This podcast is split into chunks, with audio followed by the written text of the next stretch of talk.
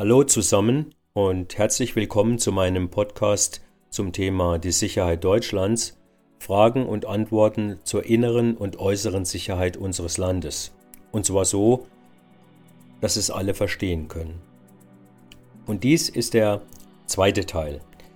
Mein Name ist äh, Klaus Schiff, ich war 42 Jahre Soldat in der Bundeswehr. Ich bin seit Oktober 2021 im Ruhestand und will mit meinem Podcast zur Klärung von Zusammenhängen und Fragen rund um die sicherheitspolitischen Themen beitragen. Alles, was ich Ihnen darlege, spiegelt meine ganz persönliche Meinung und meine eigenen Erfahrungen wider.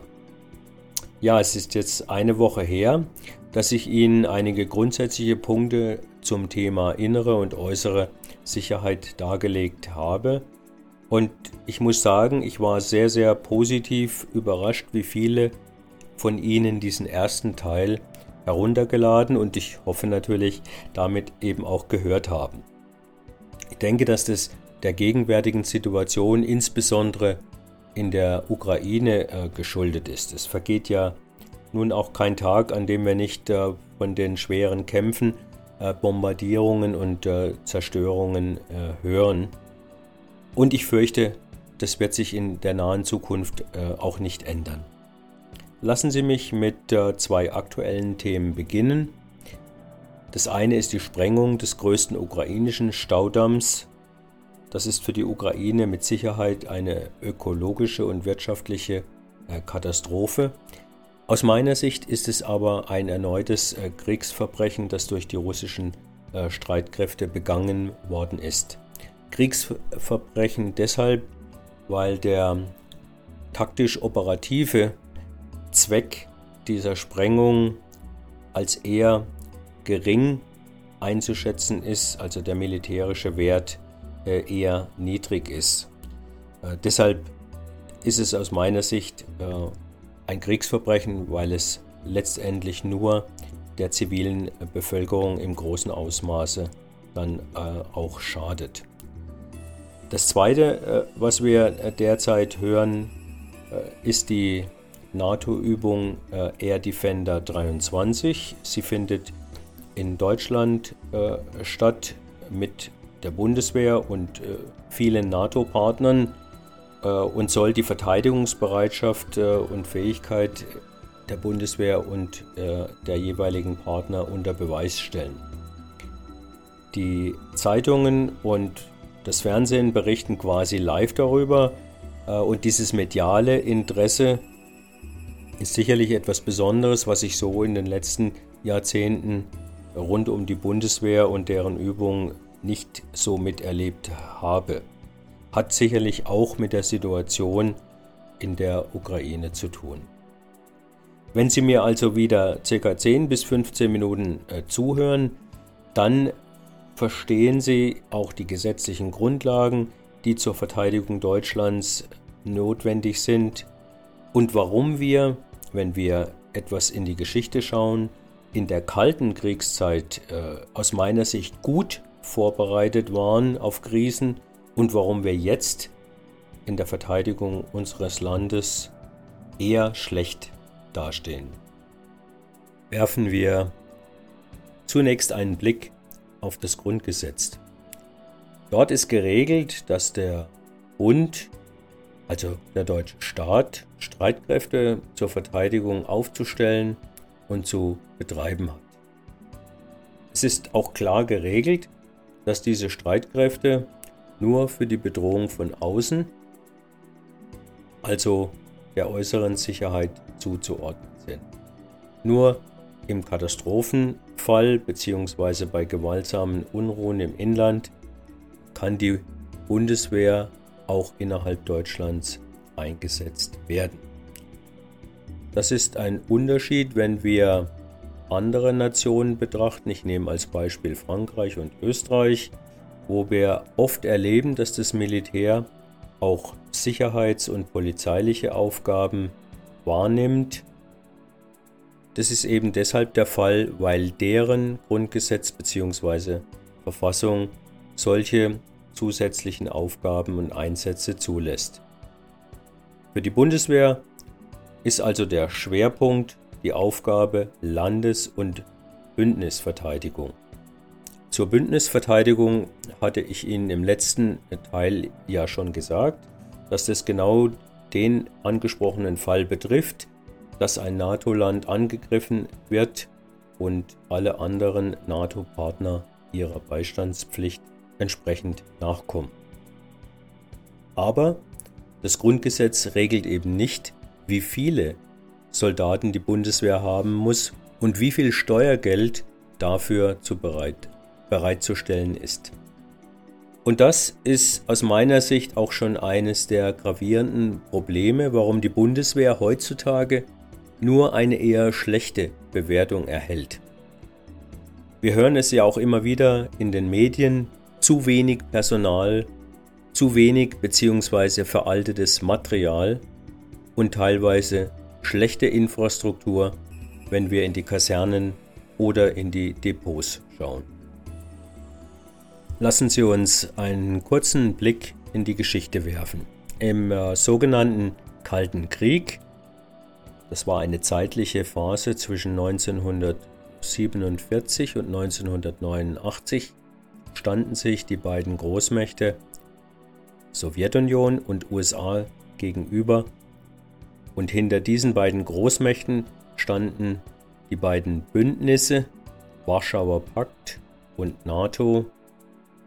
Die NATO wurde bereits 1949 und der Warschauer Pakt ab 1955 ins Leben gerufen. Die Rüstungsausgaben, wenn wir das mal mit heute vergleichen, waren auf beiden Seiten enorm hoch. Äh, viele Länder unter anderem auch äh, Deutschland, äh, hatten eine Wehrpflicht und die Sowjetunion und die USA verfügten über wirklich große Mengen von Atomwaffen. Allein die Bundeswehr, um einmal einen Vergleich zu ziehen, stellte zur Verteidigung noch zu Beginn der 80er Jahre fast 500.000 Soldaten bereit.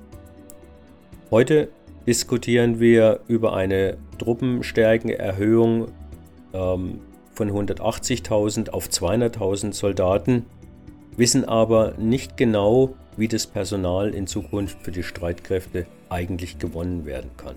Ein Punkt, auf den wir vielleicht äh, in einem späteren Teil nochmal zu sprechen kommen. Mit dem Mauerfall 1989 und der damit verbundenen deutschen Wiedervereinigung löste sich auch die Sowjetunion und der Warschauer Pakt auf. Ein sehr, sehr bedeutsames Ereignis aus meiner Sicht, denn dem Warschauer Pakt gehörten ja unter anderem auch Staaten an wie Polen, die Tschechische Republik, Ungarn äh, oder die DDR. Und wenn wir gerade die drei erstgenannten Polen, Tschechische Republik und Ungarn betrachten, dann sind diese ja nicht nur aus dem Warschauer Pakt ausgeschieden, sondern sie sind dann der NATO beigetreten. Wenn man sich das vergegenwärtigt, kann man auch verstehen, warum äh, gerade Putin in der heutigen Zeit den Verlust von Einfluss und Macht äh, der ehemaligen Sowjetunion im Hinblick auf äh, Russland beklagt äh, und sich quasi von der NATO als eingekesselt sieht. Die damals als demokratische russische Föderation äh, geplante Nation äh, entstand. Und mit äh, Wladimir Putin war ja nun ein russischer Politiker an der Macht, der durchaus bereit war, so schien es zumindest, sich mit dem Westen äh, zu arrangieren. Nicht nur deutsche Politiker sprachen von einer anbrechenden Friedensepoche, und der sogenannten Umzingelung Deutschlands von nur noch befreundeten Ländern. Umzingelung und befreundet äh, hätte uns schon zu denken geben müssen, aber ich will es mal dabei belassen. Aber man begründete damit eine fällige Friedensdividende und die ging vor allem zur Lasten der äußeren Verteidigung. Es begann mit Kürzungen des Wehretats es gab die zeitliche Verkürzung der Wehrpflicht und dann wurde die Wehrpflicht ausgesetzt im Jahr 2011. Die Materialbestände in der Truppe und in der Bevorratung wurden deutlich verringert. Viele Kasernen und Truppenübungsplätze wurden aufgegeben.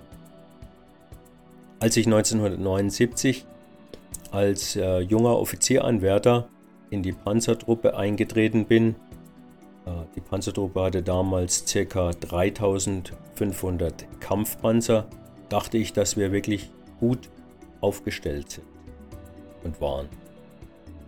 Man muss jetzt wirklich kein Soldat sein, um festzustellen, dass wir mit den heute verfügbaren ca. 300 äh, Kampfpanzern keine gravierende Abschreckung erzielen können. Aber Kampfpanzer sind eben auch nur ein Beispiel und sicherlich nicht der Fokus, aber der Bundeswehr fehlt es eben in allen Bereichen. Wir sehen und hören immer wieder, es gibt zu wenig und teilweise nicht optimal ausgestattete Flugzeuge und Hubschrauber, zu wenig gepanzerte Fahrzeuge und die dazu fehlenden modernen Kommunikationsmittel, viel zu wenig Artillerie, ein viel zu zögerlicher Einstieg in das Thema Aufklärungs- und bewaffnete Drohnen. Russland und die Ukraine, das kann ich auf jeden Fall sagen, sind uns da weit voraus. Vor allem, und ich sage das wirklich ungern, haben es aber Politiker, aber auch wir Soldaten versäumt, Tacheles zu reden, wenn es um die Verteidigung Deutschlands geht. Das Ziel der Außen- und Verteidigungspolitik muss es also sein, Deutschland glaubhaft gegen äußere Bedrohungen zu schützen. Dazu gehört unter anderem eine zahlenmäßig starke, gut ausgestattete und in Deutschland respektierte Bundeswehr. Dem Schutz der Bevölkerung muss wieder Rechnung getragen werden. Es gibt beispielsweise in Deutschland keine Luftschutzbunker mehr und sogar der Regierungsbunker in der Eifel wurde vor vielen Jahren deaktiviert. Ein weltweit einmaliger Vorgang. Sirenen, die die Bevölkerung vor Gefahren warnen, sind nicht mehr in allen Bundesländern Standard. Von Lebensmittel, Medikamenten und anderweitiger Bevorratung will ich erst gar nicht sprechen. Ich weiß, dass ich gerade viel bemängele, aber die Blauäugigkeit und Naivität, in der wir in Deutschland mit diesen Themen umgehen, insbesondere auch von der politischen Seite, ist oft nur sehr, sehr schwer zu ertragen. Es wird viel diskutiert über die Vereinbarkeit von Familie und Beruf. Viele junge Menschen streben nach der sogenannten Work-Life-Balance und einer Vier-Tage-Woche. Ich will das nicht in Abrede stellen, gebe aber zu bedenken, dass dies alles nur möglich ist, wenn wir in Frieden und Sicherheit leben können. Das allerdings gibt es nicht zum Nulltarif, sondern erfordert finanzielle Mittel und Menschen, die bereit sind, sich für das Wohl der Allgemeinheit einzusetzen beispielsweise als Polizist, Feuerwehrmann oder Soldat im Extremfall auch in die Bresche springen zu können. Das klingt jetzt martialisch, es ist aber so. Ebenso benötigt es Politiker, die den Menschen klipp und klar aufzeigen, wo das Gefahrenpotenzial tatsächlich entsteht und welche Gegenmaßnahmen getroffen werden müssen. Das sind oft unangenehme Tatsachen, die nicht für lachende Wähler sorgen, aber deshalb heißt es eben Realpolitik. Ich hoffe, dass ich nicht zu stark lamentiert und am Schluss jetzt nicht zu dick aufgetragen habe. Aber diese Themen sind in der Tat auch meine Herzensangelegenheit und der Grund, warum ich mich für die Erstellung dieses Podcasts entschlossen habe. Nutzen Sie bitte meine E-Mail schusswechsel at outlook.com, wenn Sie Fragen und Diskussionsbeiträge haben. Ich würde mich freuen, wenn wir gerade auch zu aktuellen Themen äh, und zu dem, was ich vorgetragen habe, äh, noch weiter diskutieren und mehr Fakten einbringen können. Ich wünsche Ihnen also weiterhin wieder alles Gute, äh, freue mich auf die Erstellung der nächsten Folge und machen Sie es gut.